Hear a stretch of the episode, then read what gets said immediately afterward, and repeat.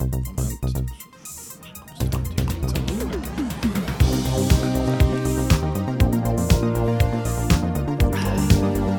So, hallo und herzlich willkommen zu der Episode 213 vom Outcast. Sind wieder nur wir zwei? Ja. Aber nur so halbe, weil es gibt noch ein, ein Interlude einerseits äh, und dann noch ein kleines Schnipsel, wo reinkommen. Also wir sind nicht ganz allein, aber jetzt im Raum sind wir heute allein. Wir haben eine Stunde Zeit, weil wir müssen nachher noch an Movie Fight Club. Äh, Hast du Boxhandschuhe dabei? nein. genau, wer bist du? Du bist der Marco, ich bin Ich bin Nicola. Marco. Ja, genau. So sieht es aus. Ähm, zuerst, ich will noch mal sagen, wir machen, das, wir machen den Podcast ja jede Woche. Ja. Jede Woche. Und wir fänden das total lässig, wenn das noch ein bisschen mehr lassen würdet hören. Also wenn ihr Freundinnen, Freunde, Familienmitglieder habt, die auch noch Filme noch lesen finden und ihr findet uns noch lesen, dann erzählt doch das noch weiter, dass es uns gibt. Teilt uns auch von mir aus auf den Social Media Plattformen, wenn ihr das, wenn ihr das cool findet, was wir da jede Woche rausbloddern. dann äh, haben wir Freude und ihr habt Freude und alle haben mehr Freude in ihrem Leben und das ist alles, was wir wollen. Apropos mehr Freude im Leben. Thema heute ist ja äh, Uncharted, Ja. also die neueste Game-Verfilmung. Dann äh, rede ich mit dem Roland eben in dem Intermezzo da über die Berlinale, wo er war. Der ist jetzt äh, leider nicht live im Studio, weil sein Zug, den er eigentlich hätte wollen, wegen dem Sturm ausgefallen ist. Aber das kommt dann, nehmen wir dann noch dazu. Und dann reden wir am Schluss noch im Catch-up über Wild at Heart, wo dann noch ein kleiner Gast also er ist nicht so klein, aber es ist einfach ein, ein Gast, der noch einen, einen kleinen Beitrag uns liefert. Aber jetzt apropos Freude haben, ich will noch ganz kurz das thematisieren. Hast du schon gehört vom Oscar-Fan-Favorite? Sagt dir das etwas? Ja, man kann von allen Filmen, Genau, alle elig eligible Filme, also alle in den Filme, US-Kinos gelaufen sind. genau, mindestens zwei Wochen oder was weiß ich, oder einfach wo, in der, wo einen Kinostart haben in den USA. Es gibt da eine ausführliche Liste von Filmen, die erlaubt sind und das ist etwas, wo man auf Twitter kann abstimmen kann. Also ist du das auch der, der Spider-Man... Musst jetzt hören. Preis. Musst jetzt eben hören. Das Ah, ist, okay. Ich, ich finde das das Lustigste. Ähm, eben, du kannst auf, auf Twitter kannst du Hashtag Oscar, Oscar Fan Favorite und glaub Hashtag der Name vom Film und Hashtag Sweepstakes musst glaub eingeben. Du kannst noch eine Reise auf LA gewinnen und so. Und eben alle haben eigentlich gedacht, ja, das wird jetzt einfach der, es hat ja mal ist ja diskutiert worden über den Best Popular Movie oder was weiß ich, wo dann schnell wieder abgeschafft worden ist. Weil dort damals irgendwie, glaube ich, The Dark Knight nicht nominiert wurde, ist als bester Film. Also es wären- so ein bisschen die Ausgangslage gewesen. Selbst habe ich gemeint, hätten jetzt nachher Best Picture von 5 auf 10 genommen, damit der dann Ah, Platz hätte. ja. Aber sie haben, glaube ich, wegen so Black Panther und so, haben sie dann den Most Popular Movie oder so wollen auszeichnen, wo dann aber so ein bisschen abwertend gewirkt hat. Und jetzt haben sie den Oscars Fan Favorite gemacht, wo du kannst, wo die Fans können abstimmen können. Und du kannst dir jetzt ja vorstellen, da äh, eben haben alle gefunden, ja, das wird jetzt einfach der, der äh, No Way Home Preis. Genau. Und es hat lange auch so ausgesehen, aber ich habe mal so ein bisschen Twitter durchgegangen und es gibt fünf Filme, wo wahnsinnig viele Votes bekommen. Jetzt wenn ich einfach so ein bisschen das, was ich gesehen habe zumindest. Äh, Spider-Man No Way Home ist recht weit oben. Ein Film, der sehr weit oben ist, aber nicht gilt, ist äh, Zack Snyder's Justice League. Weil da kommen natürlich da die Snyder-Lölis wieder, die finden, «Äh, Justice League, beste Movie ever. Ist aber auch nicht- gut gewesen. Ist auch gut. ist aber nicht eligible, weil er nicht in den Kinos gelaufen ist. Und jetzt, es- jetzt brauchen sie natürlich irgendeinen äh, einen Ersatz für das. Und jetzt stimmen einfach alle für Army of the Dead, wo ja offenbar einen Kinostart hat. Und der ist äh, eligible für, für das Ganze. Und das ist jetzt einer von diesen Filmen, der sehr weit oben ist, weil halt die ganze Snyder-Crew findet, oh, Army of the Dead, geil, ist Snyder, braucht einen Oscar und so. Ähm, auch sehr oft erwähnt ist Tick Tick Boom, wo ja regulär nominiert ist in diversen Kategorien und so. Habe ich noch nicht gesehen, darum kann ich nicht viel sagen. Aber der hat auch einen Fan gemeint, glaube einfach so ein bisschen wegen, wegen der Andrew Garfield Stance. Das ist immer so ein bisschen an eine Person geknüpft. Eben Spider-Man No Way Home ist einfach popular. Der, das andere ist Army of the Dead ist an Zack Snyder gebunden. Der Tick Tick Boom ist an Andrew Garfield gebunden. Sage ich jetzt einfach. Der vierte ist, hast du schon mal vom Film äh, Minamata gehört? Nein. Das ist ein Film mit dem Johnny Depp, der letztes Jahr rausgekommen ist, wo aber niemand gesehen hat, der völlig untergegangen ist, weil halt oh, der Johnny Depp und so. Und jetzt alle, die halt finden, ah, Justice for Johnny Depp, wenn voten jetzt für den. Und den habe ich auch sehr oft gesehen. Und der aktuelle Leader in, dieser ganzen, diesem ganzen Ding ist keiner von denen. den ich jetzt erwähnt habe, sondern es ist der Amazon Prime Cinderella-Film. Das ist der, wo zuerst, das ist der, der im Moment am meisten, der Stand Sonntag heute aufnahm. Äh, ja, und jetzt siehst du einfach, wie viele Leute das Camila Cabello einfach sehr gern haben, die Cinderella gespielt haben. Ja. Du hast den gesehen, glaube ich, gell? Ja, der ist scheiße. Okay.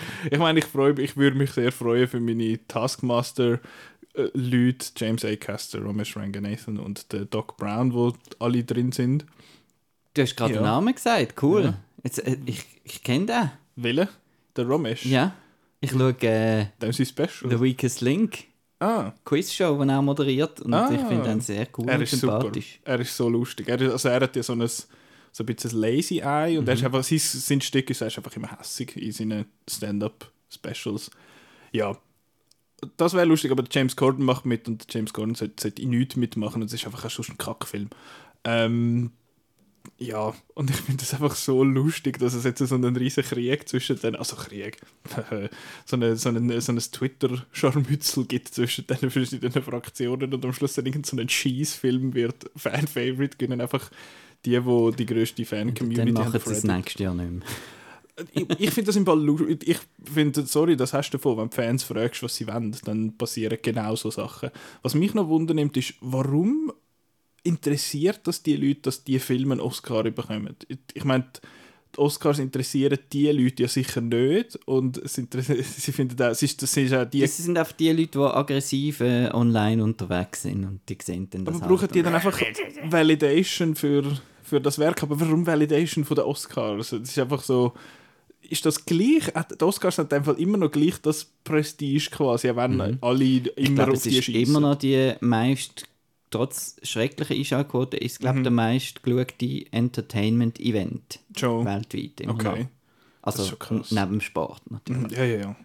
Aber ja, es ist eben, es heisst auch immer, ja, der Film gönnt keinen Oscar, irgendwas mhm. etwas. Der Vergleich ist immer da. Also die Oscars sind trotz allem, habe ich das Gefühl, haben immer noch eine gewisse Relevanz. Mhm. Auch wenn man sie, sie nicht gerne abspricht. Aber ich finde das Oscars-Fan-Favorite absolut fantastisch. Ich, ich wette jetzt fast irgendwie das Cinderella oder sonst irgendeinen so Seich gönnt. Das ist nämlich genau das, was du bekommst, wenn du, wenn du so etwas lancierst. Du bist ganz selber die schuld. Äh, ja, ich wollte das nur schnell erwähnt haben und finde das sehr, sehr etwas Lustiges. Kinowoche Hast du überhaupt noch etwas anderes gesehen? Ich nehme es an, oder? Nein. Kinowoche. Ki Kinowoche. Was haben wir denn sonst noch gesehen im Kino? Nichts? Ich habe nichts gesehen. Ich habe, noch, ich habe tatsächlich noch etwas gesehen. Voll nicht. Ich äh, hast du nichts gesehen? Nein, also ich habe den Film gesehen, den wir heute hauptsächlich besprechen, Aha, aber sonst habe ich nicht mehr geschaut. Okay. Du schon? Äh, Marry Me habe ich ah, noch ja, genau. nachgeholt. Da bist du ja gerade nach dem Podcast letzte Woche genau. bist du den ja nachholen. Und ja. wie hast du den gefunden? Den habe ich ähm, herzig gefunden. Herzig? Ja. Was ist es? Jennifer Lopez und... Und Owen Wilson. Owen Wilson. Wow. Wow. Warum ist das. Wow, warum machen alle das, wenn Owen Wilson kommt, machen alle wow. Ja, wow. wenn Matthew McConaughey kommt, machen alle alright, alright, alright. Ja, das, ist einfach, einfach, das ist einfach dem seine. Und wenn der, der Keanu. Der, der, der, kann ich mir schätzen, der Keanu Reeves, dann ist einfach wow. Wow. Oder so, ja genau. Also auf jeden Fall, ähm, Jennifer Lopez spielt eine Popstar, die auf der Bühne ihre Popstar äh, Verlobte heiraten, als riesen super mega Event. Und ähm, geht dann so auf, bei einem gemeinsamen Konzert und ähm, zwischen zwei Songs sieht sie dann auf, auf Twitter, Instagram oder wo auch immer. Twitstagram. Äh, Twinstagram oder Twitbook sieht sie dann, ähm, dass er sie betrogen hat mit seiner Assistentin noch dazu an. Mit ihrer Assistentin. So. Ah, ja. ja. Genau. Und dann geht sie auf die Bühne, trotzdem muss sie halt raus und dann sieht sie dort den Owen Wilson stehen, der alleinerziehender Papi ist, der mit dem Töchterli an das Konzert ist, um ein cooler zu sein. Und er hat ähm, das Schild von seiner ähm, lesbische Freundin, wo Marry Me draufsteht für, für den Popstar, wo, wo aufs WC hat müssen und er hat gerade das Schild in dem Moment, wo Marry Me draufsteht. Und ähm, dann sieht sie und zeigt auf ihn und sagt, doch, komm, jetzt machen wir etwas anderes, jetzt tue ich, äh, tue ich einfach halt dich heiraten. Genau. Okay. Und dann geht es los und ist das zuerst natürlich nur ein Publicity-Stunt, aber Vielleicht äh, haben die sich ja dann trotzdem plötzlich. Vielleicht hat der ja gleich noch etwas Ja. so als Person. Und dann kommt vielleicht trotzdem wieder der andere zurück, dem, was Jury gleich tut. Mhm. Und dann, ja. Gibt es dann allenfalls eine Dreiecksbeziehung? Also so ein Love Triangle? genau? Der eine ist mega unsympathisch und man will doch, dass sie dann mit dem Owen Wilson und sie kann es doch auch so gut mit seiner Tochter und Schön. gell. So ein Film für die ganze Familie. Genau. Ähm, nein, aber einfach ein Rom-Com im klassischen Sinn und ähm, ich vertrete da die gleiche Meinung, wo eigentlich alle, die über den Film schreiben, ähm, äh, gesagt haben. Rom-Coms sind verbannt worden auf Streaming, auf Netflix, die Won't You Be My Maybe, die ganzen Ja. Christmas Prince Sachen und eben auch die guten, wie jetzt eben Won't You Be My Maybe und To All the Boys I've Loved Also, Before. Ja, genau. Genau, das sind beides Filme, oder? Ja, das ist ein richtige echte Ja, Film. ja. Und äh, jetzt haben wir wieder mal einen im Kino und mit richtig großen Stars und es ist so vorhersehbar, wie es tönt und es hat so blöde Boomer-Instagram-Humor, wie es Ja. tönt. Äh, weil er muss dann, äh, sie machen dann zusammen eine Challenge. Sie darf muss alles allein machen, also darf keine Assistenten mehr benutzen, sie muss dann selber einen Drink mixen und so. uh. Und er muss sich dafür ein Social Media Profile anlegen, weil er ist eigentlich ein Mathelehrer und natürlich so ein bisschen Total uncool. äh, nebbisch äh, auf Englisch und so mit dem Hemli und ja und muss dann einen coolen Instagram-Kanal machen und so. Und das gibt natürlich ganz lustige Szenen. Ja. Es ist okay und ich habe einfach, ich habe einfach gefunden, es ist herzig und die zwei haben einfach, also die Hauptsache, die man will bei diesen Filmen, die zwei haben gute Chemie, sagt man. so eine für, fürs Ist Mami und herzig, ja. Ist herzig. Schön. Ja, Marry me. marry me. Ja. Ja. Gut, Dann, sonst äh, habe ich nichts gesehen. Sonst nicht gesehen. Ich auch nicht, wie, Also, wie, gesagt. Also, Uncharted im- habe ich noch gesehen, aber Genau. das ist ja eigentlich auch nichts. Ich wollte sagen, den hättest du wahrscheinlich lieber nicht gesehen. Äh, ja, es ist mal wieder ein, mal wieder ein Game-Film. Äh, Und ich kann jetzt eigentlich gerade sagen, du bist ja nicht so mit Game-Film, aber das stimmt eben so per se gar nicht. Nein. Du bist einfach so ein bisschen nicht für. Du bist so ein bisschen anti-Sonic zum Beispiel. Mhm. Und du bist aber pro Mario Bros. Movie aus den, was ist es, aus den 80er oder Mhm. 90er. Anfang 90er, glaube ich, Ende 80er. Pro äh, Tomb Raider, Tomb also Raider ist schon der, gut der, gefunden, der genau. neue. Mhm. Und was, was finde ich noch? Resident Evil habe ich auch den Plausch. Ja. Zum Teil. An denen. Zum Teil. Äh, Und Monster Hunter, hey. Ich gerade wollte sagen, ja genau, Monster Hunter ist auch voll, voll dein Ding gewesen. Und jetzt kommt da Uncharted daher.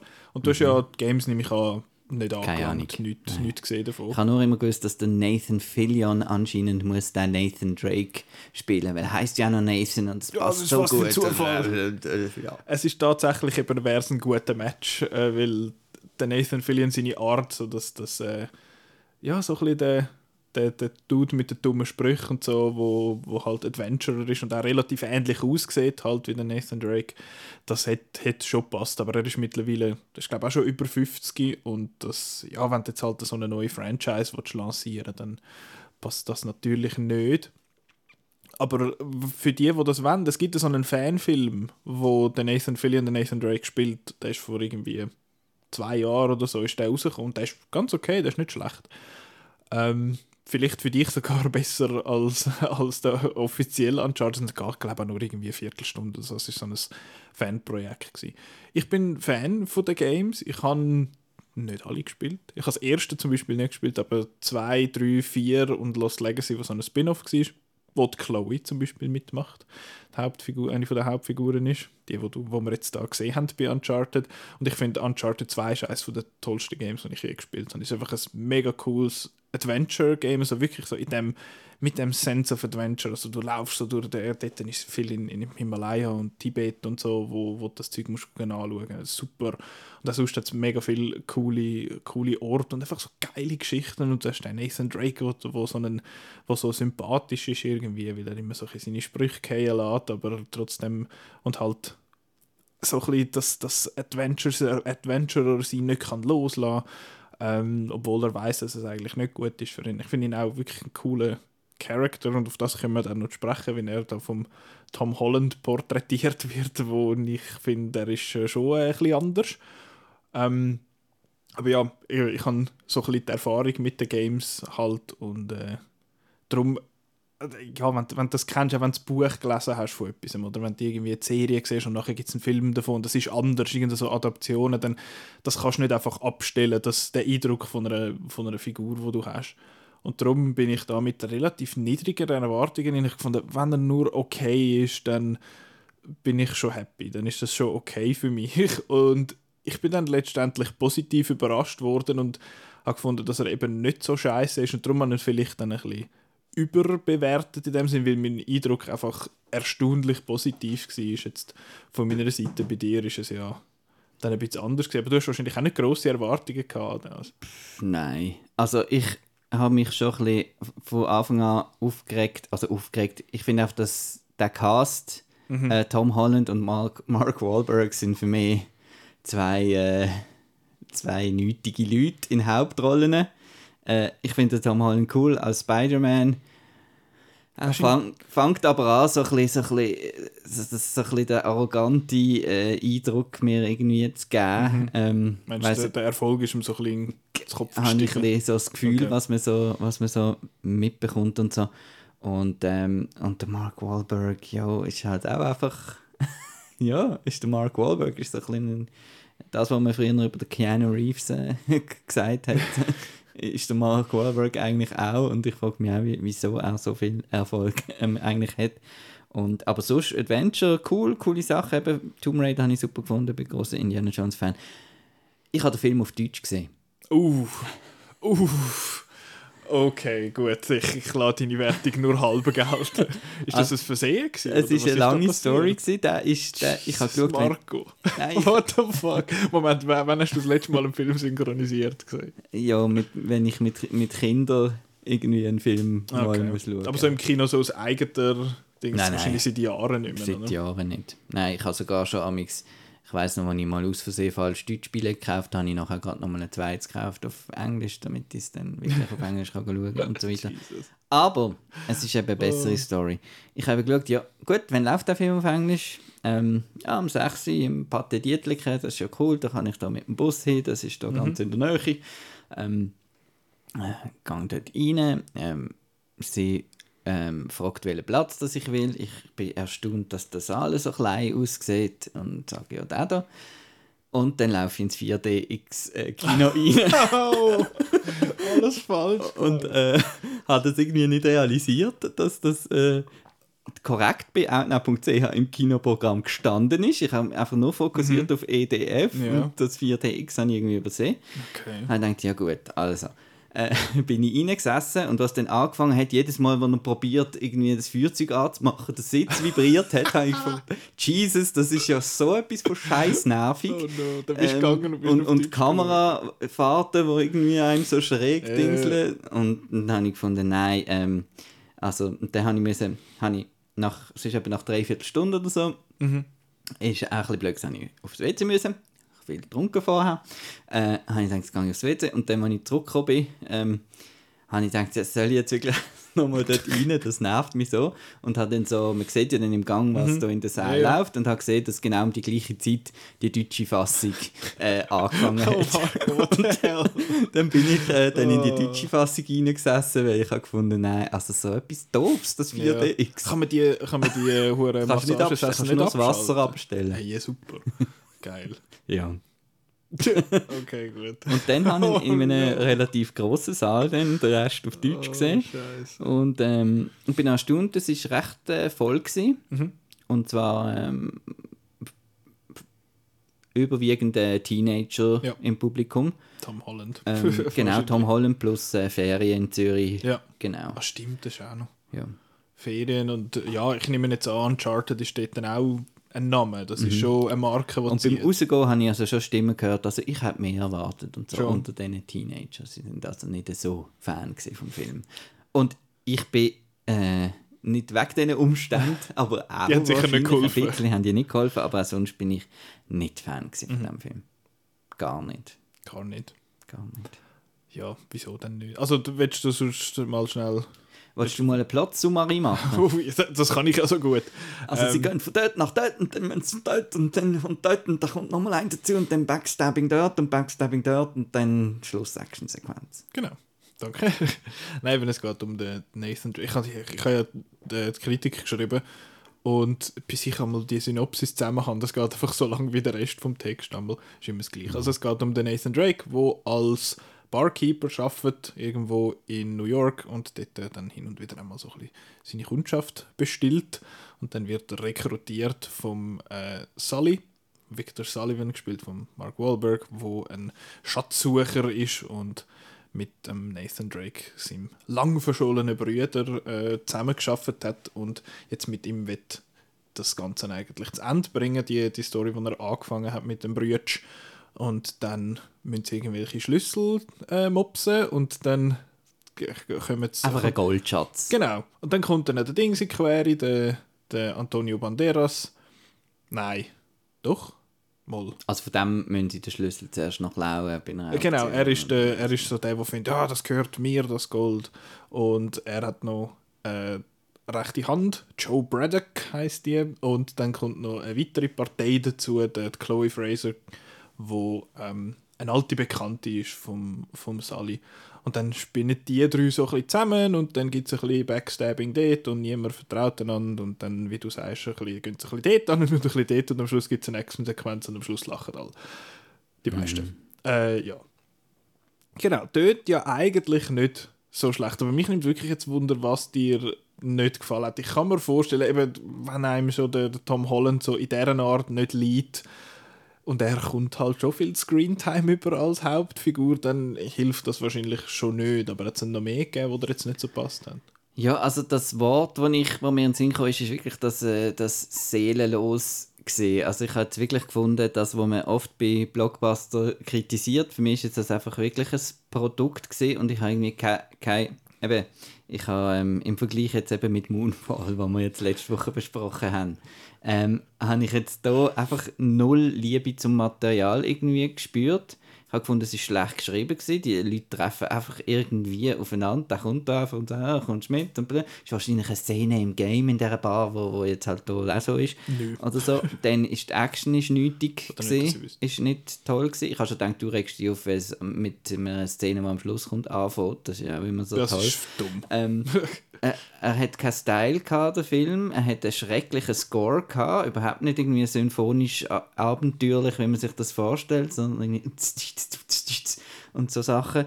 Und, äh, und er hat einfach keinen kein Humor. Also ich sage jetzt, ich weiß, äh, also ich habe es nicht, keinen Charme hat er gehabt. Und mhm. er hat nicht den Indiana, ich habe mir halt den Indiana Jones Charme und so ein bisschen, äh, so ein bisschen und ich hatte irgendwie nicht. Und dann so, so blöde Witze mit Wein trinken. Und, und der, der, der, der Nathan Drake ist ja halb ein Alkoholiker. Und das habe ich ein bisschen komisch gefunden.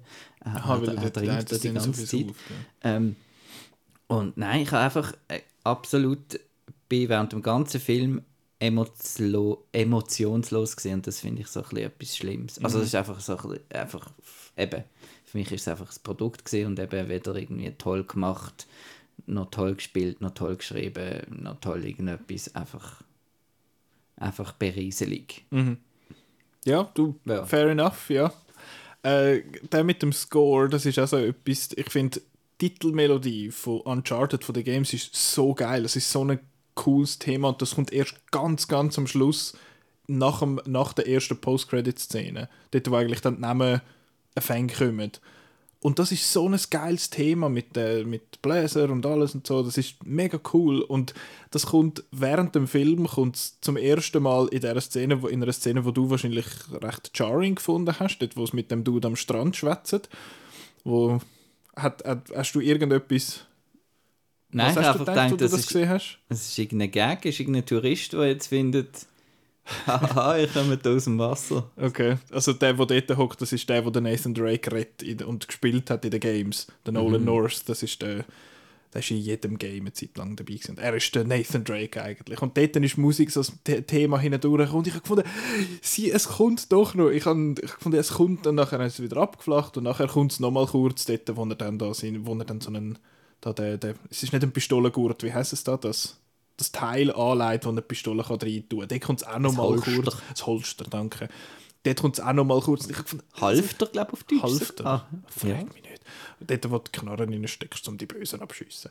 Ähm, Und ganz, ganz, ganz am Schluss. Und ich habe gefunden, ja, aber das muss doch gross laut kommen, dann, wenn Titles kommen. Das ist dort, wo das angehört. Und das hat mich ein bisschen frustriert. Sonst habe ich gefunden, hat der Score so ein bisschen teilweise ein bisschen etwas davon, aber meistens ist er, ist er recht generic gewesen, das ist schon so.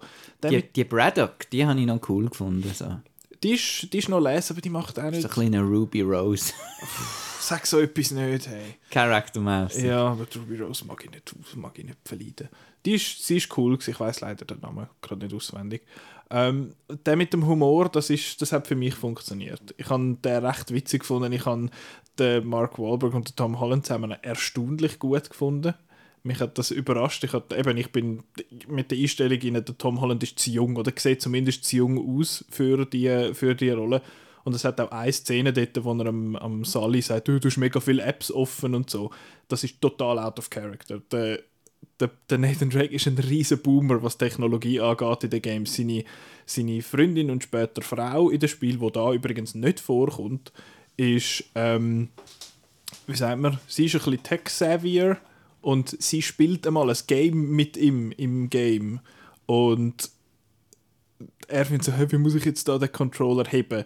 Und das, was der, der Tom Holland jetzt mit dem Mark Wahlberg macht, ist eigentlich genau das, einfach umgekehrt. Und das habe ich gefunden, das hintergeht der Charakter für mich so ein bisschen. Aber sonst habe ich ihre Chemie eben gut gefunden. Ich habe gefunden, der Tom Holland passt mit, hat die Art gehabt, man kann denken, ja, dass wenn seine Sprüche, die er fallen lässt und eben wenn er da vom Auto getroffen wird und wie so, ah, come on, und hinten rausgeht und so, das wirkt so ein bisschen wie seine Spider-Man-Rollen. Aber das ist sehr Nathan Drake, finde ich. Das ist sehr passend, dass er eben irgendwie immer so einen Kommentar fallen lässt und ich finde, oh, es tut mir mega leid und so. Das ist das, was er, was er in den Games macht und ich finde, das hat passt für die, für die Rolle.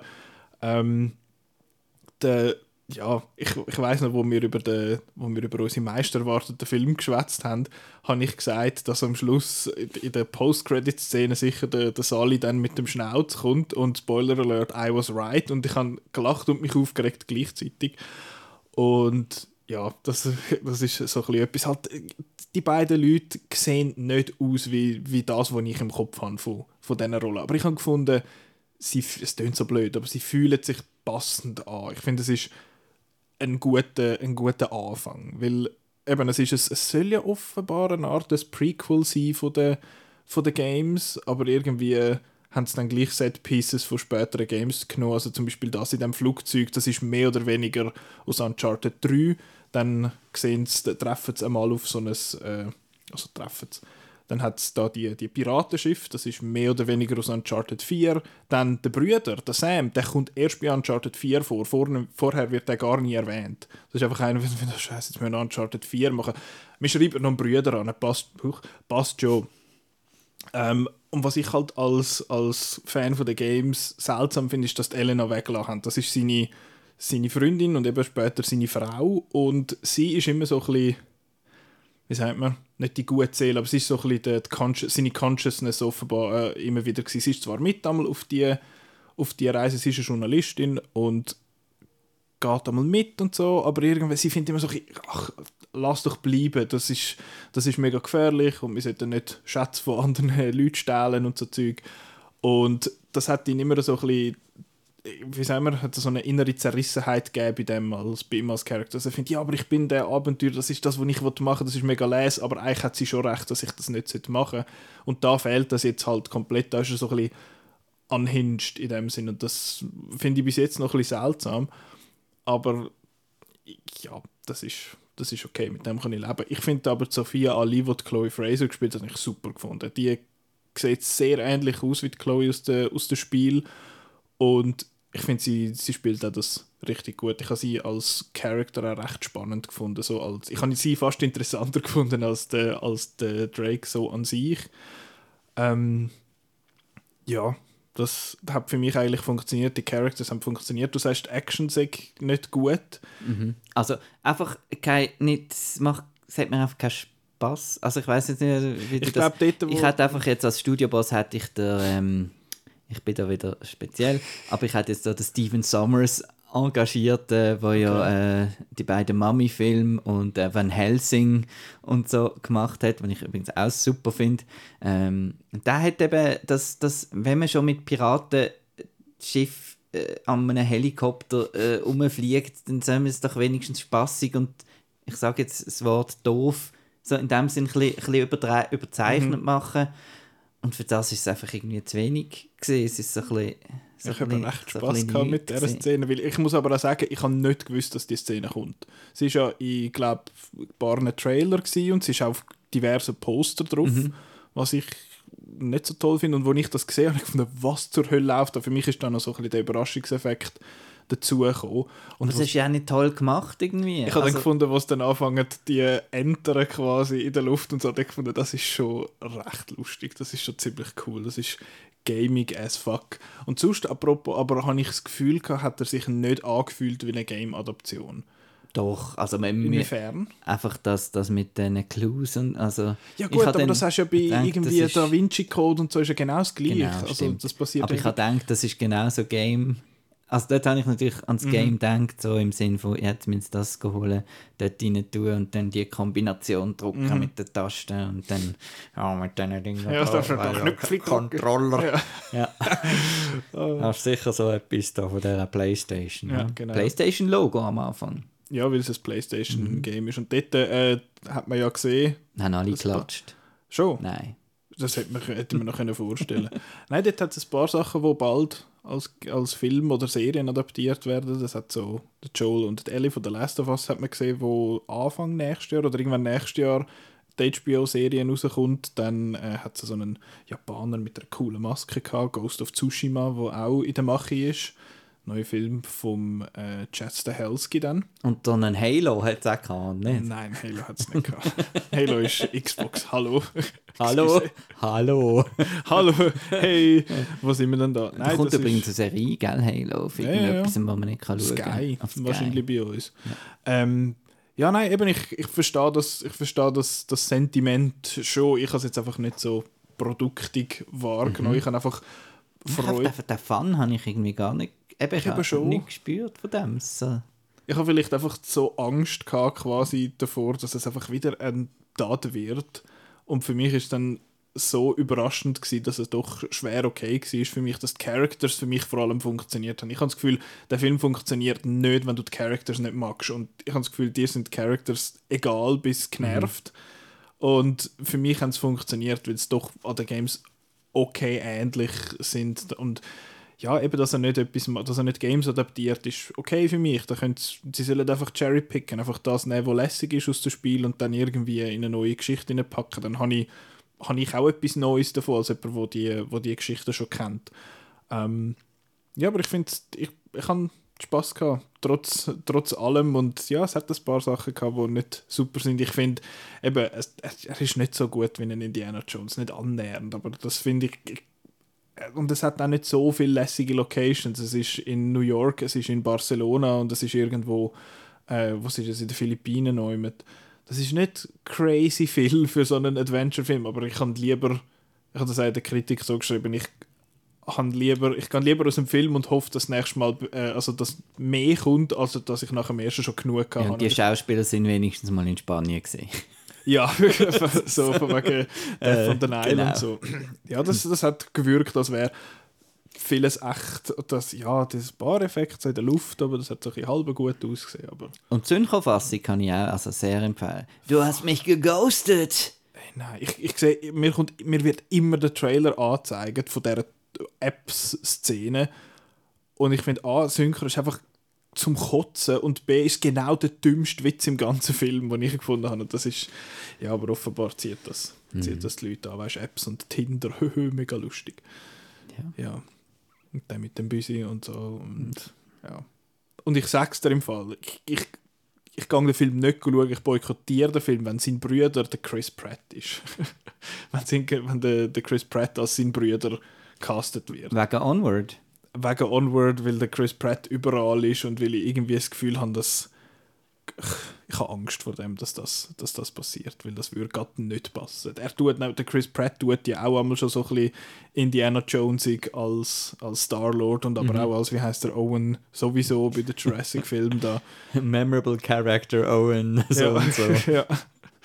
Uh, Owen Wilson, wow. Ähm, ja, aber ich, ich bin gespannt. Ich hoffe, dass es einen zweiten Film gibt, wo man, ein bisschen, wo man jetzt mit diesen Characters ein bisschen mehr kann machen kann, als nur einfach Backstabbing A bis Z. Ja, ich habe ich hab Spass gehabt und ich hoffe, dass vielleicht ein paar Leute, die den schauen, auch Spass haben. Das hoffe ich doch auch. das ist aber schön, auch auf Deutsch. Ach du Scheiße. Nein, wir nicht gesehen. Bis heute noch nicht gesehen. Nein, wir nicht gesehen. Was? Den hast du nicht gesehen. Den hast du nicht gesehen. und Das, Das- das. Jetzt machen wir das Nicolas Ketchup. Du, das ist doch cool, dass du den Also. Wow, äh, Wild at Heart. Warum ist Wild at Heart so grandios, wie er ist? Ich glaube, man könnte stundenlang jetzt über den Film äh, diskutieren und all die Punkte aufzeigen. Aber ich glaube, fürs so grob kurz zu fassen, kurz schnell ein paar spontane Punkte, warum ich den absolut toll finde. Also erstens mal ist für mich eine perfekte Mischung aus, aus Road-Movie, aus äh, irgendwie Gangsterballaden, sage ich jetzt mal, gespickt mit so ein bisschen Metaphern und halt den typischen Sachen, die David Lynch in den Filmen verwendet hat. Also das, was er schon 1986 mit Blue Velvet aufgegriffen hat, das führt er dort noch auf eine skurrilere Art weiter und das ist etwas sehr Einzigartiges. Nachher darf man nicht vergessen, 1990er schon, er war in Cannes, gewesen, er hat die Goldene Palme gewonnen, also er hat in den 90er Jahren so ein bisschen eingeläutet, was den Stil betrifft. Also man kann sich vorstellen, das war vor Reservoir Dogs, gewesen, vor Pulp Fiction, das war vor einem Tarantino gewesen, und er hat wieder so einen Stil können wie soll ich sagen, etablieren, wo viel, viel später noch ganz andere äh, Regisseure und Drehbuchautoren hat inspiriert. Und das ist absolut toll. Nachher, äh, nicht zu vergessen, es ist von Barry Gifford, ist Autor, das ist ein Romanverlag, der mehrere ähm, Bücher hat geschrieben über die Figuren und das hat er nachher eben, wie schon gesagt, verfilmt. Er hat das Drehbuch geschrieben und Barry Gifford, muss man dazu noch sagen, hat später nachher das absolut grandiose Drehbuch zu Lost Highway, Klammerbemerkung, äh, das weiteres Meisterwerk von David Lynch äh, geschrieben und darum auch da ein Punkt, der für den Film spricht. Nachher nicht vergessen, extrem wichtig, hey, wir haben Nick Cage und Laura Dern in der Hauptrolle. Das, das gibt es schon nicht. Ich meine, es gibt in keinem anderen Film in dieser Form. Der Nick Cage hat noch äh, angenehme Frisur gehabt. Laura Dern ist noch, ist noch jung und äh, noch nicht so extrem bekannt ähm, kommerziell gesehen. Und darum, das ist eine absolut super coole Mischung. Natürlich ist, sind ganz viele andere ähm, Schauspieler noch drin, die noch in späteren David Lynch-Filmen immer wieder vorkommen. Es gibt ganz viele Figuren und darum ist das absolut toll, vor allem Nick Cage und Laura Dern können sehen und natürlich der Willem Dafoe in seiner, in seiner absolut brillanten Rolle. Genau. Nachher ist nicht zu vergessen, dass, ähm, dass der Sound mega cool ist. Die Lieder, die gesungen werden. Also die vorkommt, wie Chris Isaac mit Wicked Games, äh, der Nick Cage, wo, wo seine Elvis-Parade gibt. Alles das, das ist mega cool. Das äh, hat sicher auch wieder andere Regisseure inspiriert.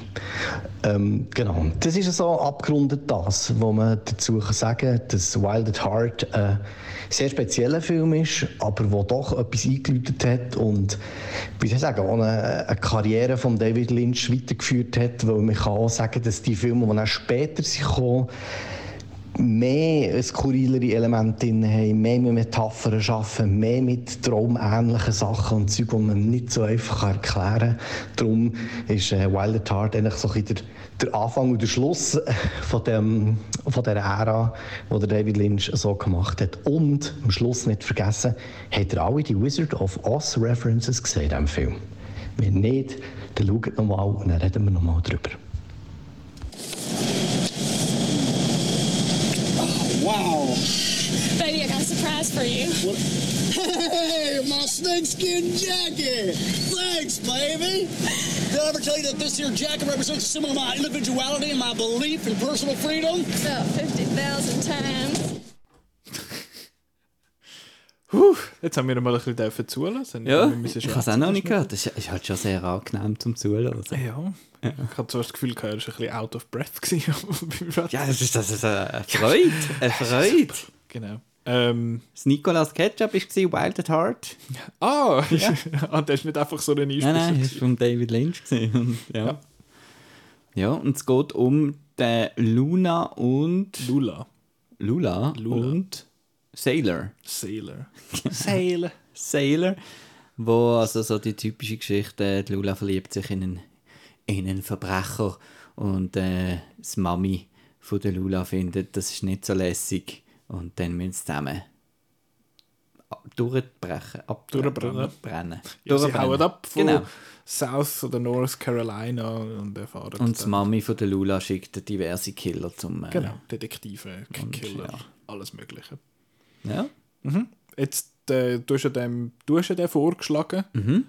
und der Wocke gefunden, ist gut. Ja, weil also ich hatte auch ein bisschen wegen dem ähm, Krieg vorgeschlagen, weil ich weiß, dass er ein großer Lynch-Fan ist, aber dass wir beide eben ähm, Mulholland Drive so super finden und auch Wild at Heart. Und er hat eigentlich schon alles gesagt. jetzt Gut, das ist eigentlich super. Ich habe gefunden, ich habe auch relativ spät gesehen und bin dann auch erstaunt gewesen, wie, wie sehr äh, andere Filme, wir haben ja True Romance zum Beispiel schon im Catch-up gehabt Ja. und äh, eben Tarantino, sein Oeuvre natürlich, wie sehr äh, der von dem eigentlich das alles beeinflusst worden ist. Weil es ist so wirklich so die, die Mischung aus äh, das Indie-Ding mit ähm, Exploitation meets Arthouse meets ganz verrückte Regie-Einfälle, sonst Einfälle und ähm, äh, Hypergewalt und ja, Wow. crazy Film, les. Nicht zu verwechseln mit Crazy Heart, Nein. wie ich das vor zwei Wochen Ich finde, er hat, wo der Willem Dafoe kommt, ähm, er kriegt einen kleinen, kleinen Hänger. Okay. ähm, die ganze Story dort. Dafür hat es dann auch wieder äh, mit dem Hund und so ein paar witzige Das hast du wieder lustig gefunden. ja, der Willem Dafoe ist einfach Ja. abstoßende Rolle. Ja. Furchtbar, hey. Und ich finde es lustig, er ist, glaube ich, Third Build, für das, dass er irgendwie in vier Szenen oder Mhm. so drin ist. Ist noch eine zentrale äh, Rolle im ganzen Film, aber er hat nicht wahnsinnig Mhm. viel Screentime. Äh, noch viel weniger Screentime hat der Chris Bill Glover, den ich lustig fand. Das ist einfach mehr oder weniger ein Cameo. Ich habe in einer Einstellung, wo er dort am Strassenrand steht, habe ihn erkannt. Vorher habe ich ihn Mhm. Mich hat es auch noch ein bisschen an Coen Brothers ein bisschen erinnert, der Film. Ähm, eben so zum einen das mit Crime und so, aber auch so ein bisschen, dass er so kleine Geschichten immer wieder einstreut. Er hat da so ein bisschen, habe ich jetzt das Gefühl gehabt, der, der Vergleich mit dem äh, Racing Arizona zum Beispiel ist nicht so weit hergeholt. Ist auch so ein Paar, er ist der Nicolas Cage, wo, wo irgendwie so ein bisschen es eine Quibbles innen ist und dass, dass das irgendwie dann nicht so gut kommt und er ist irgendwie so ein bisschen No-Good-Dude. Und ich muss mal so viel sagen, ich kann mich nie, fast nie entscheiden, ob der Nicolas Cage in diesen Film jetzt gut ist oder nicht. Es ist einfach, also eben, der, der, der Krieg hat jetzt gefunden, ja, die Haare und so, die Haare sind schrecklich teilweise. Aber das ist einfach, also das ist einfach irgendwie, das ist einfach der, der Nick Cage, ja. Und es ist ein Film, wo man schon eigentlich äh, bei der Eröffnungssequenz eigentlich weiss, in welchem Film das man Genau, ist und ob man jetzt den will schauen oder nicht. Das ist ja die erste Notiz, die mir gemacht habe. Das ist quite the opening. Ja. Also man weiß gerade so ein bisschen, auf was man sich einlädt. Eben, es ist, es ist gerade blutig mit Grin am Boden touchen und so. Und, und Laura Dern macht «No, Sailor, no!» und so. Und das kommt ja mehr oder weniger, mehr als einmal vor nachher. Äh, ja, aber ich habe ihn, ich habe ihn also auch gut gefunden. Ist, äh, ist, ein, ist ein cooler Film. Aber ich habe das Gefühl, mir sind viele von diesen Metaphern so ein bisschen nicht ganz bis zu mir gekommen. Also die, oder auch halt so ein bisschen der Zeitgeist von, der, von dieser Zeit ist halt, habe ich das Gefühl, ist so ein bisschen eingefangen eben von diesen Road-Movies, so, yeah, Freiheit, aber trotzdem äh, lauern überall irgendwelche Gefahren, sage ich jetzt in dem, äh, sage jetzt mal, oder sie bleiben, da- sie halten überall wieder mal ein bisschen an, dort hat irgendwelche furchtbaren Leute eben das, was du, wo du sagst, es hat ja sowieso Side-Stories, die dann so reingenommen werden und das ist ja etwas, was auch Licorice Pizza zum Beispiel gehabt hat, das ist einfach so ein bisschen einfach so ein bisschen noch Geschichten, wo, wo auch noch so mitverzählt werden, die dann irgendwie so ein bisschen eingeschlossen werden von dem Ganzen. Und das habe ich lässig gefunden. Ich habe jetzt die vom, du sagst eben, es hat so ein bisschen einen Hänger dort. Äh, ich finde, so richtig rassig ist der Film eigentlich selten. Aber der, ich habe den Willem Dafoe Part noch cool gefunden, weil er ist einfach er ist ein schrecklicher Typ, der sich. Ich weiß nicht, wie er geheißen hat, irgendwie Perry oder so etwas. Furchtbar. Er hat also einfach halt die, einfach die, die Prosthetic Teeth oder was es halt ist, wo er drin hat. Das ist zum Davonsäckeln. Furchtbar. Ähm, Ja, und ich finde, Laura Dern ist, ist gut in dem Film, aber ich finde, es ist schon ein bisschen schon, schon over the top, das Ganze. Ist schon ein bisschen... Ah, und ihre Mami ist ja... also, wie Muss sie- das Gesicht mit Lippenstift voll. Ja, ja, nicht nur das Gesicht, alles Mögliche. Und, aber wie sie sich die ganze Zeit so, so anlangt und so räkelt und oh my god, a sailor. Ah, Und so, ich finde so, ja, okay, Aber okay. es ist so ein bisschen voll Juliette Lewis Sie ist so äh, voll- irgendwie voll in äh. Natural Born Killers. Ja, das ist auch einer, wo man immer wieder so ein Mhm. bisschen in den Sinn kommt. Das habe ich sogar gesehen. Ähm, und es ist halt so ein bisschen, ich, der Alter, es wird immer so ein bisschen auf den Altersunterschied so ein bisschen hingenatscht in dem Sinne, aber die beiden Schauspieler sind nur drei Jahre auseinander. Äh, aber eben, sie spielt 14, 20 und nachher aber auch 25, das Mhm. ist alles gleichzeitig. Ähm, und ja, der Nick Cage ist einfach, ist einfach ein komischer Sieg. aber er singt Elvis, hallo? Und er singt, er Er singt, singt gut. erstaunlich gut. Ich habe ihn gegoogelt, das hat so eine Konzertszene, die übrigens großartig aussieht. Super. Ähm, und dort singt er und nachher am Schluss singt er nochmal. Und eben, er, er singt gut. Mhm. Ich habe ich habe gegoogelt, singt er wirklich selber und ja, er hat selber gesungen. Ich bin also sehr, äh, sehr überrascht gewesen, dass er das kann. Ich habe das nicht gewusst. Aber ist, äh, ist, ist well done. Und apropos Singen, Musik, also der Soundtrack Mhm. ist super. Der Soundtrack ist großartig. Der Krieg hat es erwähnt, der Wicked Games vom, wie heißt der, Clark Chris- Isaac? Chris. Chris Isaac. Auf jeden Fall der und das ist, einfach, das ist einfach ein toller Song. Das ist einfach ein guter Song. Und ich finde, wenn er eingesetzt wird im Film, ich habe das Gefühl, dort gibt es so ein bisschen einen Turn von, vom, von der Stimmung. Weil Mhm. bis dahin ist es so yeah, hey Babe, und ah, dann, oh, let's fuck, bla, was weiß ich. Und er zeigt eben auf Leute und, und sieht irgendwie aus mit, seinem, Huren- mit seiner hohen Schlangenlederjacke. Es sieht aus, hey. Und eben, es ist so ein bisschen, nicht Bonnie und Clyde. Aber so ein bisschen das Freiheitsgefühl. Genau, und- und nachher kommt, kommt der Unfall und die Musik und das Mhm. ist so ein, ein Turn dann, also wo so ein bisschen, es ist recht melancholisch dann in dieser Zeit, weil er erzählt ihr dann ja auch etwas, wo, wo noch wichtig ist für die Story und so. Und das habe ich noch, habe ich noch einen coolen Turn gefunden. Sonst ist einfach die Musik großartig, sehr, sehr cool. Ähm, was habe ich aufgeschrieben? Was ich lustig finde, es hat eine Szene, wo sie in dieser Bar hocken und da schwätzt, da schwätzt ein Dude mit denen und der hat einfach so eine Heliumstimme. Was hat das, was ist das gewesen? Ist das einfach ein, ein, ein quirky Dude, den sie jetzt auch noch getroffen haben? Dort ist in New Orleans. Oder ist das ein... Ähm, Oder sind es High gewesen, oder?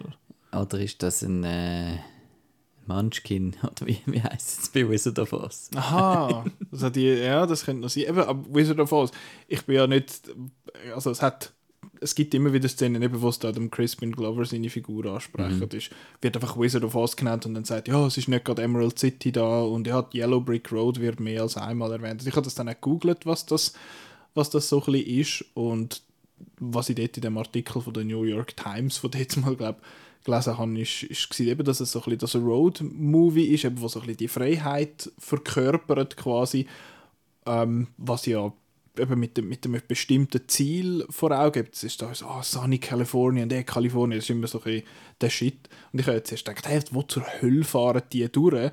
Und dann habe ich auf der Karte geschaut, ah, ich kenne einfach Geografie von den USA zu wenig. Ähm, aber dass dann halt immer so ein bisschen dreckig wird und dass sie dann halt auch nicht wirklich am Ziel ankommen, obwohl das am Schluss ist, glaube ich, schon in L.A. Oder es, es ist zumindest in L.A., glaube ich, gefilmt.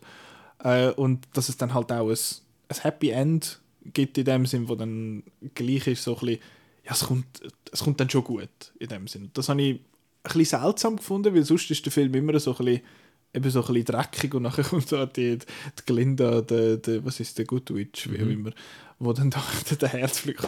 Was, wo kommt jetzt das her? Aber eben, Und dann Title spoken by Character? ja, mehr als einmal, ja, ja. Und auch wo sie einmal im Nest Sie also, einmal, ja. ja. irgendwie so, irgendwie, the world is wild at heart. Und ich finde, hey, das hat sie gesagt. Und äh, ja, genau, das. Und Und mit Ja. den Schuhen, mit den roten Schuhen, das finde ich fast die, eine der besten äh, References, weil nach der, nachdem ihr da das Schreckliche passiert in dieser Szene, Mhm. eben macht sie, so wünscht zusammen? sie sich weg. Ja, das stimmt. Das ist mir gar nicht so.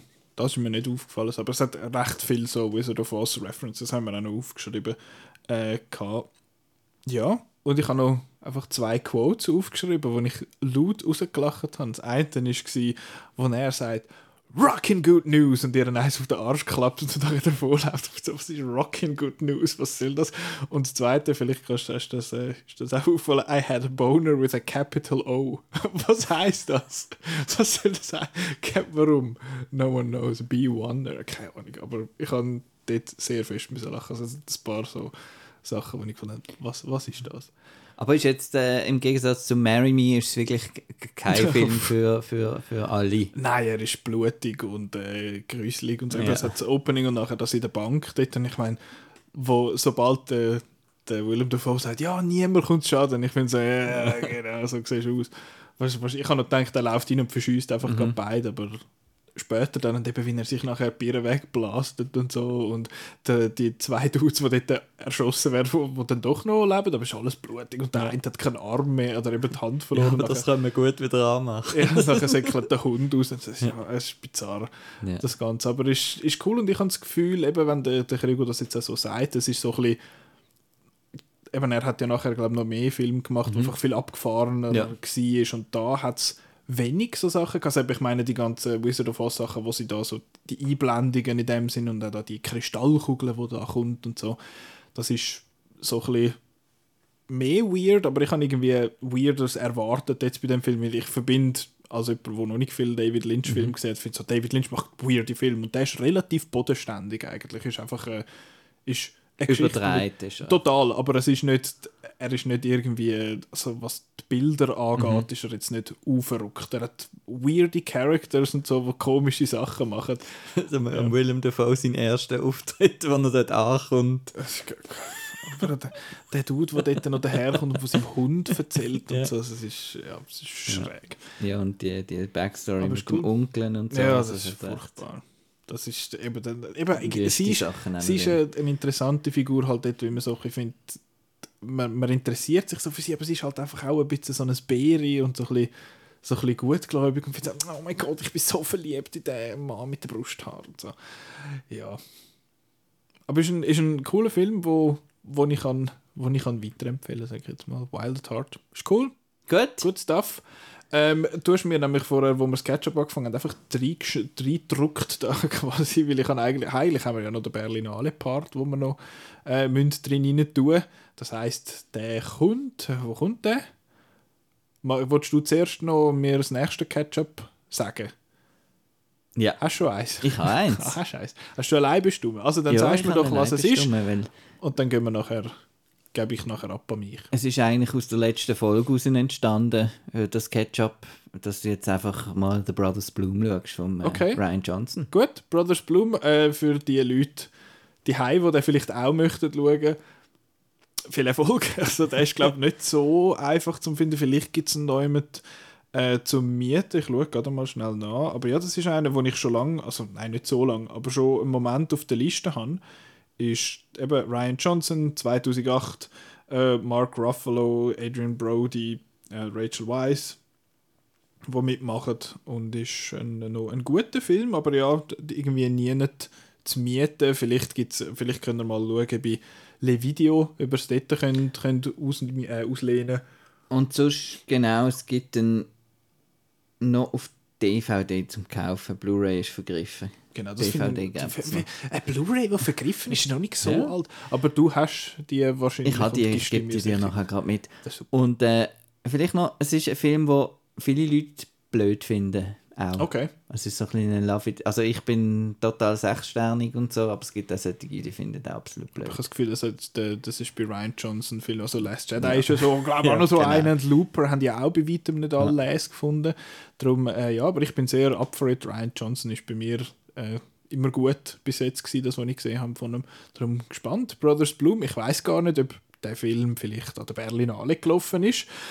Aber was dort jetzt gelaufen ist und was so cool war, das hören wir jetzt vom, vom Roland. Ja, jetzt Roland, erzähl uns doch mal, wie es war an der Berlinale. Ja, schön. Schön, bist, aber du bist schon ein paar Mal gewesen, gell? Ich bin jetzt schon ein paar Mal gesehen, habe jetzt aber länger Ausfall gehabt. Letztes Jahr hat es ja gar nicht stattgefunden. Aus äh, virustechnischen Gründen hat es nur ein Online-Festival glaube gegeben. es, ja. Und zum ersten Mal haben wir einen Chefredakteur geschickt, dass wir schauen, dass der glaubt uns, dass es überhaupt die Berlinale gibt. Sonst sind nur wir immer gegangen. Ähm, und das Jahr ich- bin ich und Teresa Vena mit der verkürzten Berlinale. Die ist nach zehn, also normalerweise geht sie zehn Tage, von Mittwoch bis am Samstag und am Sonntag ist noch ein Publikumstag. Dann hat es im Voraus geheißen, der Publikumstag wird vier Tage verlängert, dass das Kino dann gleich noch können, ähm, gefüllt werden, also weil die Kino nur halbe, äh, wie sagt man, halbe Kapazität mhm. hatten, aber dann wir machen einfach mehr Publikumstag, dann können gleich viele Leute gehen, das Zeug schauen. Und ich habe meiner naiven Ansicht dann gedacht, ja, dann machen sie einfach vom Sonntag, Montag, Dienstag, Mittwoch noch mehr Publikumstag. Nichts ist. Das Ding ist am Mittwoch schon fertig gewesen und alle, alle Preise sind schon verteilt worden und ich habe drei Tage viel zu lange in Berlin verbracht, würde ich gar nicht erzählen. Ähm, was dann aber auch merklich ist, also die nächste, also nach dem Mittwoch ist es noch schwieriger geworden, zum Billett zu bekommen. Mit dem Presseausweis, es war ein Online-Ticketing, ähm, mit, äh, wo man müssen online sich melden Das ist auch neu, also sonst gibt es immer lange Schlangen, weil das Publikum äh, vor der Kassenhäuschen schläft, dass sie die besten Billette bekommt. Das ist alles das mal nicht gewesen. und so äh, ist es also für uns einfach gewesen, zum Mobile kommen, bis zum Mittwoch und nachher hat man wirklich müssen Glück haben und auch wieder so wie Venedig am Morgen um 8 Uhr schon einen Computer gehen, dass man nachher wirklich noch das Billett bekommt. Corona hat aber auch bedeutet, dass wir äh, unter bestimmten Bedingungen, also auch wenn man Booster war, haben wir gleich einen tagesaktuellen Test vorweisen, jeden Tag.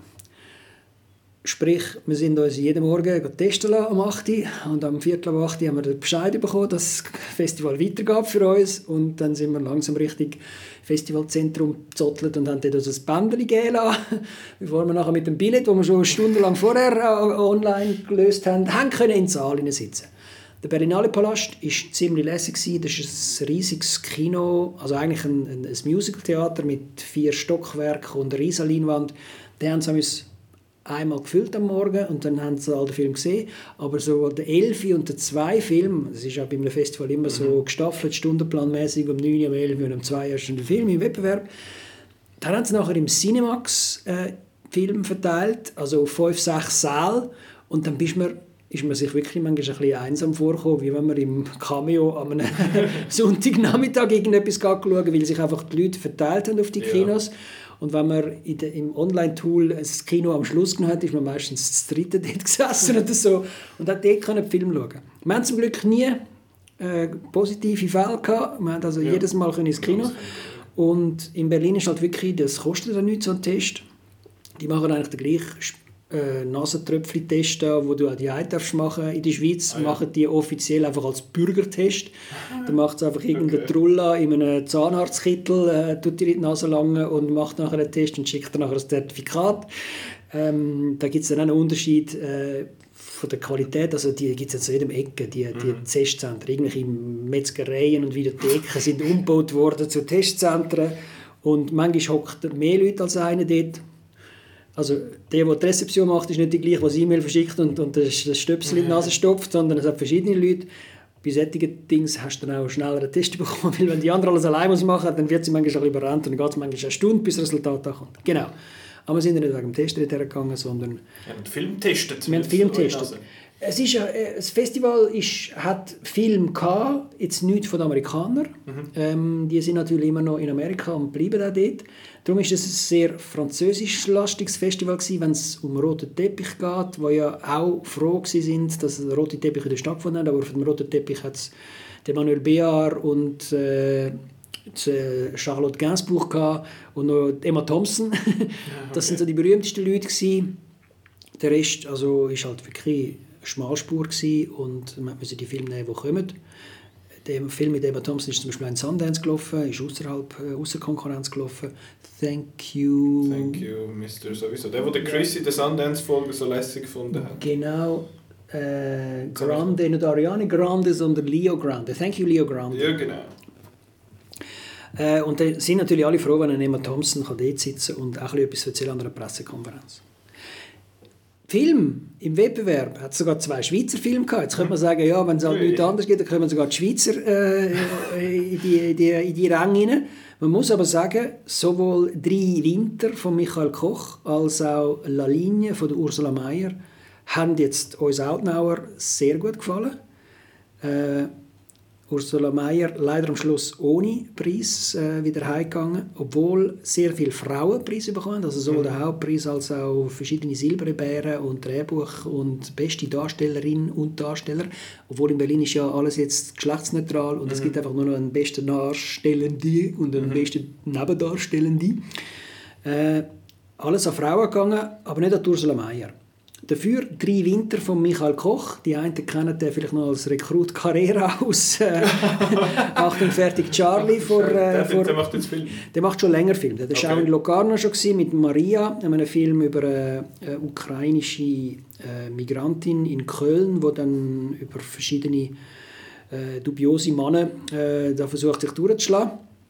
Auch das war schon ein sehr guter Film, gewesen, aber mit «Drei Winter» ist er jetzt weg von Köln, er hat die Schule in Köln, gibt auch in Köln Schule, Michael Koch heisst er eben, ähm, äh, ist er jetzt zurück in die, Schweiz gekommen und hat quasi einen Heimatfilm gemacht.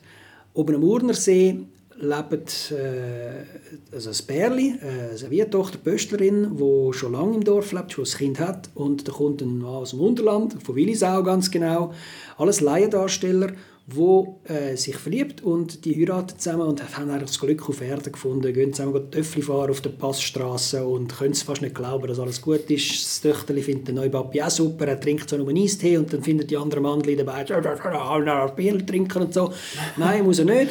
Aber er kommt dann plötzlich mal ein bisschen Kopf über und manchmal sieht er nicht so recht. Er schafft als Knecht bei einem anderen Mandli und ist wirklich so ein, so ein Fetzen von einem Mann, der da einen Hag bauen und, und, und Steine umschrupfen und, und zuschauen, wie der Muni die Kuh besteigt und so weiter. Das sind alles so 4 zu 3 Plan, also nicht Plansequenzen, sondern so starre Aufnahmen von dieser schönen Landschaft. Und äh, dann kommt über die Tragödie Warum er Kopfweh hat, das stellt sich dann irgendwann raus. Er hat, kommt einen Hirntumor, hat er, und hat lange wieder zum Doktor und dann wird es nicht gemacht und dann der ist in der vorne Hirnschläfe drin und könnte die Impulskontrolle äh, beeinträchtigen.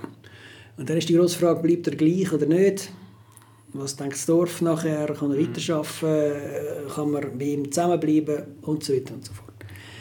Eindrücklich, schöne Bilder. Ähm, ein, ein richtig guter Film, also imposant auch die Nebendarsteller, also nicht Nebendarsteller, Laiendarsteller, dann nimmt man das ab.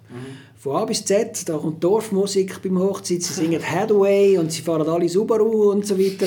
Es ist wirklich äh, recht eindrücklich und spannend ist auch noch, es gibt dann in einer, in einer griechischen Tragödie so einen Chor, äh, ich habe ihn angeschaut, das ist der Chor Luzern, der dann auch auf seiner Webseite ständig gefreut hat, sie gehören jetzt zu den Bären oder so. Sie haben da, äh, der Chor Luzern ist ein Laienchor, der äh, zwischendurch im, zwischendurch immer wieder Lieder singt, die die Handlung äh, beschreiben. Also Kirchenlieder oder sonstige urchige Lieder über, über irgendwelche Alpsenen und so weiter.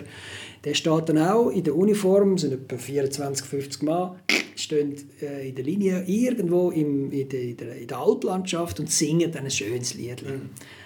Also hat auch der internationalen Kritik ziemlich gut gefallen. Äh, drei Winter, Michael Koch. Ich gehe 100 Pro davon aus, dass der auch in die Schweiz kommt. Dann noch kein Start. im Fall. Das müssen Du wir jetzt nachschauen, da bist ja du immer der Man. Doch, am 1. September. Ui, da können wir, also der passt Der auch. Ja, genau. Das ist jetzt nicht unbedingt ein Sommerfilm, obwohl sie auf der Alp sind, wenn es Schönwetter ist, aber eben es sind ja drei Winter, äh, weil sie drei Winter lang auch zusammen sind. Also Mhm. unbedingt die Empfehlung, Michael Koch, Rekrut Carrera. Das sollte man eigentlich nicht mehr sagen, wahrscheinlich gehört das nicht gern, aber äh, drei Winter. Genau. Und der andere, der La Linie, den hast du ja auch noch, hast du Ja. auch noch gut gefunden. Ja. Oder? La Linie ist Ursula Meier. Ähm, nicht verwandt mit mir, aber äh, schon öfters äh, ja, internationalen Festival tätig, sowohl im Wettbewerb als auch schon in Jury berufen, zumindest in Venedig, wenn ich mich recht erinnere. Sie hat äh, äh, den Film gemacht mit denen, die da Ski klaut und so. Ah, der. Ja, ja, nein, äh, mit Du schnell Mit, äh, checken. Hei, hei, hei, von vorbereitet. L'enfant de nous. L'Enfant d'Eau, genau. Aber er hat nachher auch ganz komische andere Namen gehabt, wenn er ins Kino kam, ist er dreimal Sister. geändert. worden. Sister, genau, auf Englisch Ja, und dann noch mit der Lea Seydoux. Ähm, dort hat sie schon den, den jungen Burstädter äh, entdeckt, der heute mittlerweile auch erwachsen ist und immer noch schauspielert. Und immer wieder Schweizer Filmpreis gewinnt. La Linie. Reden wir doch vom äh, neuen Film von Ursula Mayer. Der spielt im Wallis, also wir haben wieder einen Bergkanton, aber eher so im französischen Teil Unterland. Äh, es ist eine Familie, äh, also von einer Musikerin, die äh, zwei Kinder hat. zwei Töchter und eine Schwester und so weiter. Und die eine Tochter ist ein bisschen Arabiati, also wirklich jähzornig, äh, ist auch nicht, streckt nicht davor zurück, mal Faust zu brauchen und so weiter. Der ganze Film fängt mit so einer Slow-Motion an von einem Familienstreit, wo wirklich die Leute Wut entbrannt, äh, sich anschreien und, und das Zeug, das Mobiliar zerstören, irgendwann In wird in Slow-Mo. Ich weiß nicht, was für Musik das ist spannend. Irgendwann geht aber jemand aufs Klavier, also die Hauptmutter ist Valeria Bruni Tedeschi, eine berühmte französische Schauspielerin, geht irgendwie auf das Klavier runter und hat nachher irgendeinen Gehörsturz und, und kann nicht mehr richtig Musik machen. Die Tochter wird nachher weggestellt mit einem so Restraining Order. Ich weiß nicht, wie das auf Deutsch heißt, aber sie dürfen nicht mehr als 100 Meter in die Nähe von der Mutter kommen, oder vom Haus.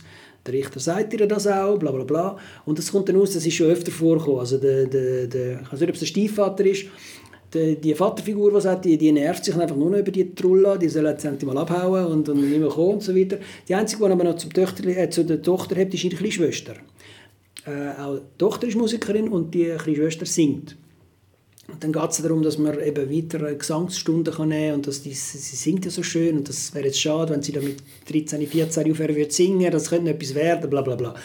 Die kleine Tochter hat dann aber keine, also die gute Idee und macht eine Linie ums Haus herum, 100 Meter äh, im Radius.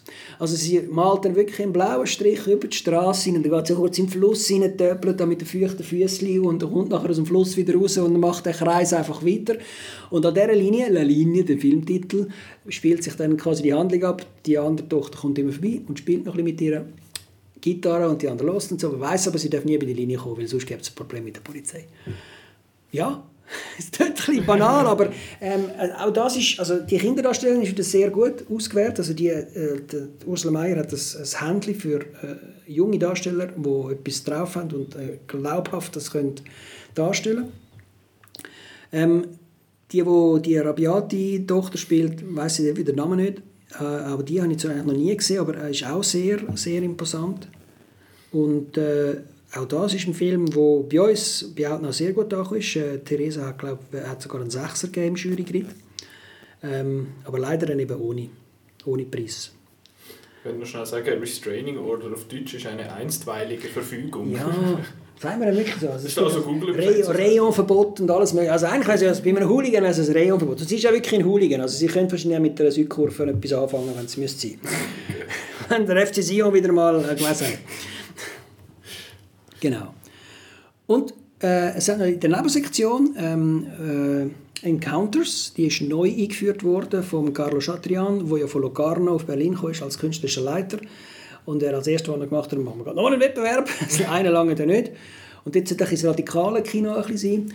Und dort hat natürlich der Cyril Also, Schäublin, Moment, was heisst das radikale Kino? das, wo nicht äh, von A, B, C äh, die Geschichte erzählt, sondern vielleicht einmal nur einen Baum, So ein bisschen 23 Kunst. Minuten. Kunst, ja, es hat auch, also es ist nicht alles extrem radikal, aber wenn man von So ein unüblichere. So ein bisschen unübliche Sachen. Wo vielleicht, ja, vielleicht auch Erstlings- und Zweitlingswerk, ich weiß auch nicht. Okay. Ähm, ich hab, also das Encounters war mir neu, gewesen, weil ich, das war meine erste Berlinale mit Encounters. Gewesen. Äh, ich habe auch nicht alle Filme dort gesehen, aber äh, natürlich habe ich den Schweizer Beitrag gesehen. Das ist eben von Cyril Schäublin. Und dann sind wir beim Wort radikal. Es ist ja ein beliebtes Wort in der Outner-Redaktion. Ähm, und der Cyril Schäublin ist bekannt worden in Locarno mit seinem Film «Denen, was gut geht».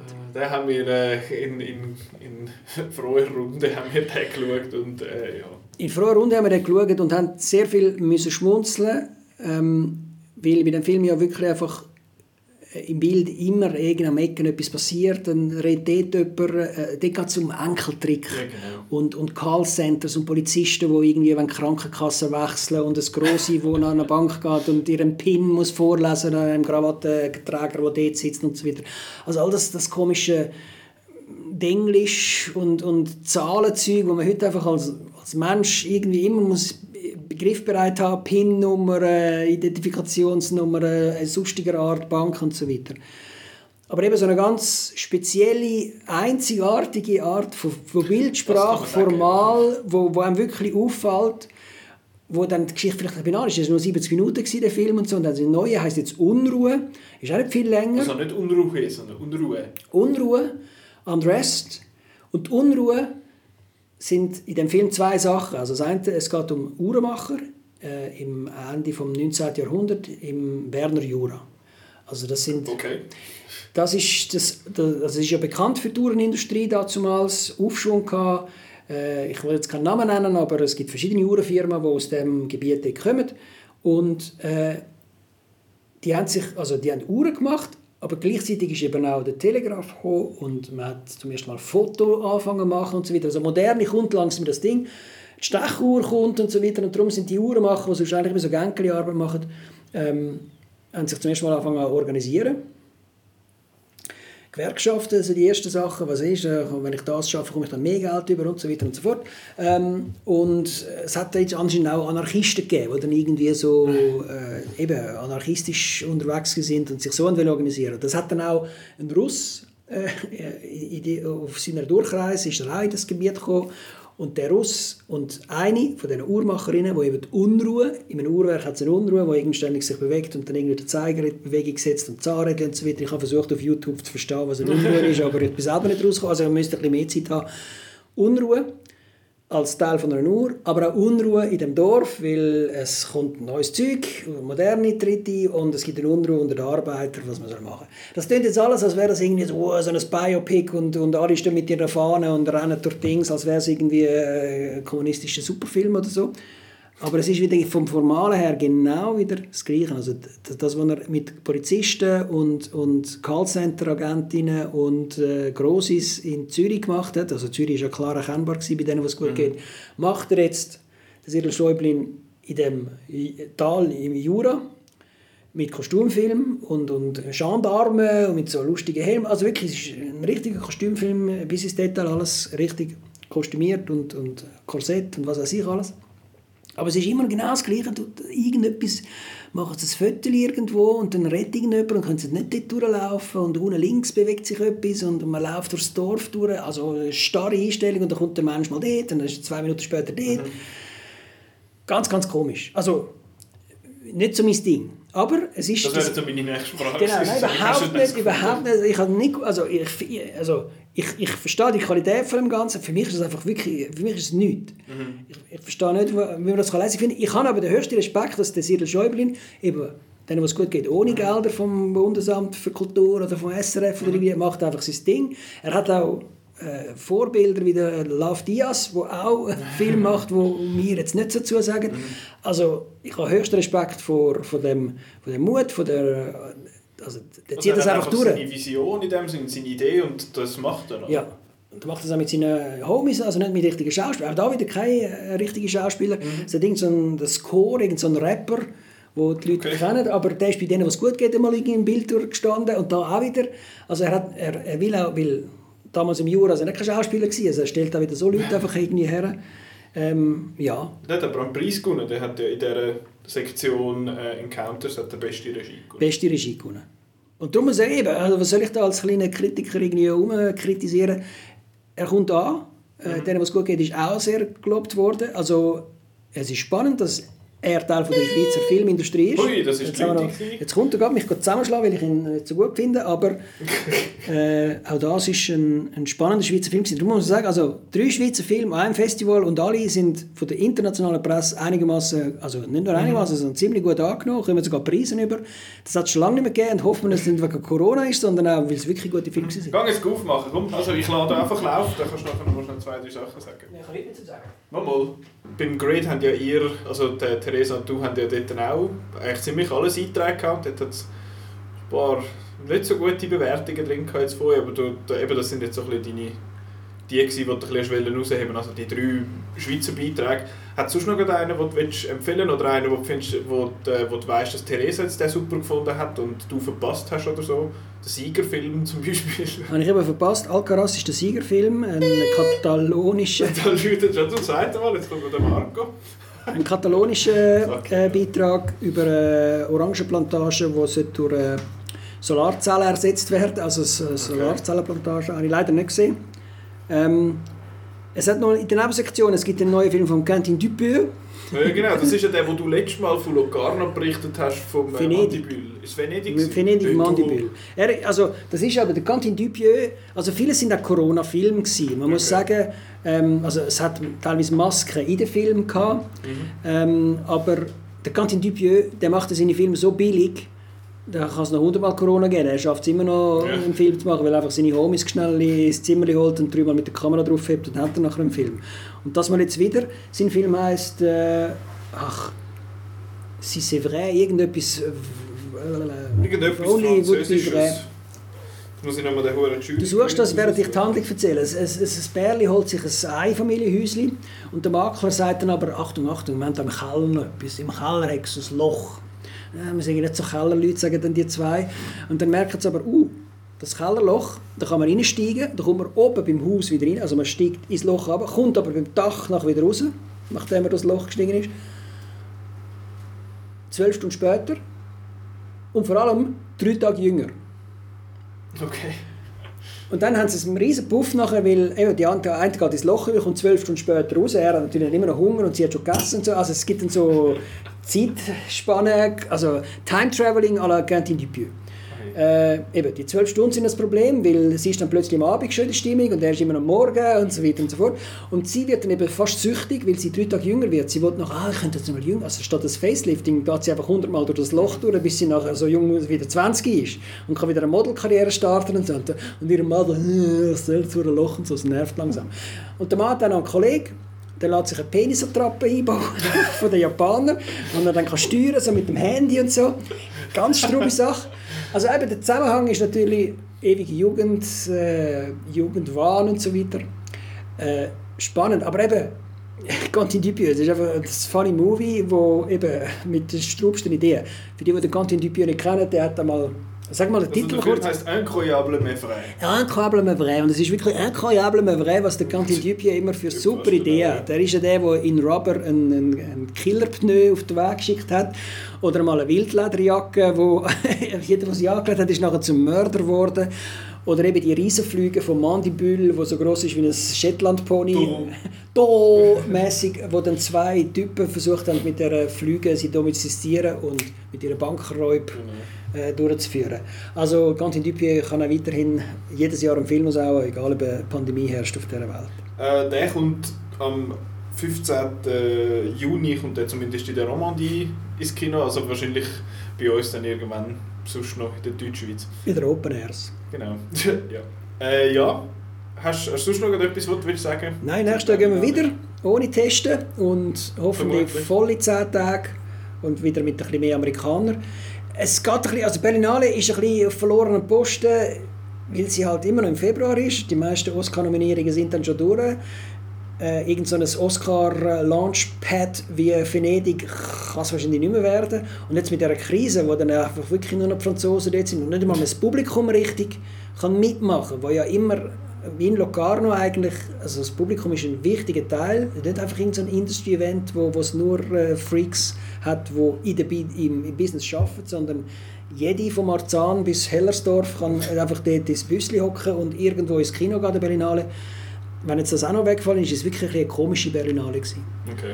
Ähm, und darum, also äh, es muss wieder stattfinden. Und der Markt, muss, der Markt ist das ja, also der äh, European Film Market, wo ein Film verkauft wird, hat das ja überhaupt nicht stattgefunden.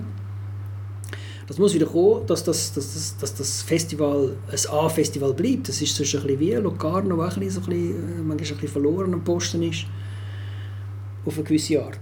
Also es wird spannend, wie Berlinale wird sich weiterentwickeln. Carlo Chatrian macht es gut, das Beste aus der Situation.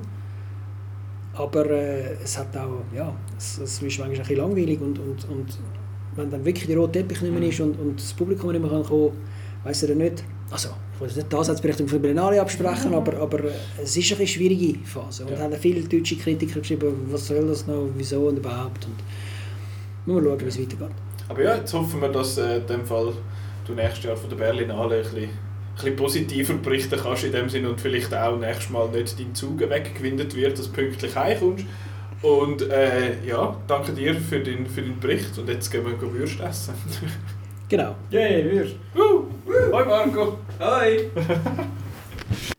Ja, spannend. Da hat es Ja. einige Sachen dabei, wo, wo, ich, wo ich dann auch mal schauen will. Ja, äh, ich, Nein, ich lache also- jetzt, äh, ich lache jetzt So weil- lachst weil wir es gar noch nicht besprochen haben, der Roland und ich.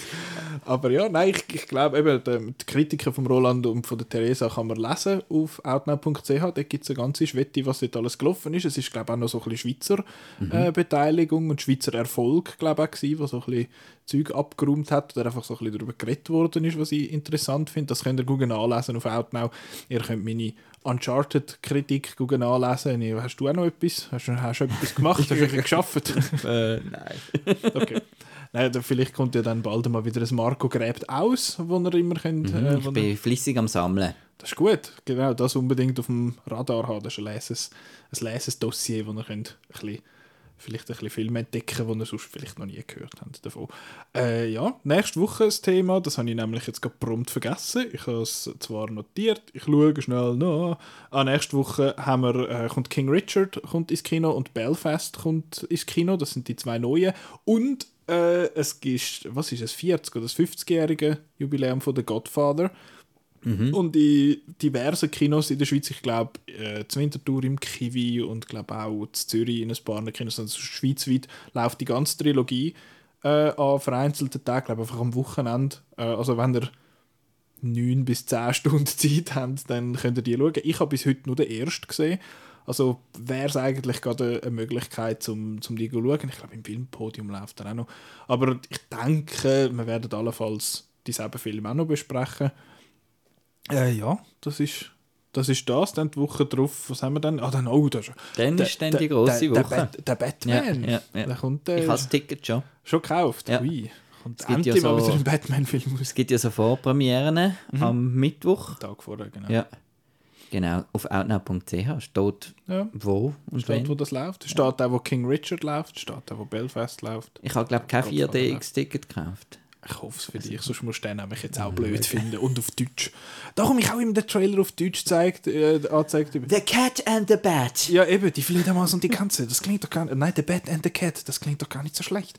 Bla, bla, bla. Oder sagt, sagt, sie sagt dann irgendwie so: Ich habe ein Herz für Streune. Und ich so, Ich habe erst, ich habe von. The Batman erst den ersten Teaser-Trailer und das gesehen, aber das ist ja noch ein paar Sekunden. Ja, ja. Genau. Sonst habe ich noch nie gesehen, aber ich bin sehr Ich glaube, gespannt. Einen vollen Trailer oder so gesehen oder anderthalb. Aber ja, ich bin, ich bin gespannt drauf. Drei Stunden wären es wieder bei, bei langen Filmen. Haben wir schon lange keinen mehr gehabt. Äh, ja, dann die Woche drauf endlich Jackass Forever. Und der nächste Movie Fight Club ist dann übrigens auch die schwarze Spinne. Das äh, erwähnen wir dann aber nochmal, wenn es näher drauf ankommt. Weil jetzt gehen wir ja an Weil jetzt gehen wir an den Fight jetzigen Movie Fight Club, den, den Chris gucken, ansch- anführen. Ja. Äh, ja, Swan Song schwätzen wir dann nächste Woche auch noch kurz darüber. Ja, äh, uns folgen, Twitter, Facebook, Instagram und alles Mögliche. Und dann könnt ihr äh, uns hören auf Soundcloud, äh, Spotify, Apple Podcasts, Google Podcasts, überall, wo du Podcasts hörst. Wenn sie in deinem Dienst übrigens nicht vorhanden ist, dann schick schnell ein Mail äh, podcast.outnow.ch oder auch auf irgendeiner von den Social Media Plattformen, dann nicht mehr schauen, dass das dort auch drin reinkommt und das übermitteln. Und jetzt übermitteln wir unseren Zug ab auf Zürich. Danke vielmals fürs Zuhören und bis nächste Woche. Tschüss! Ade.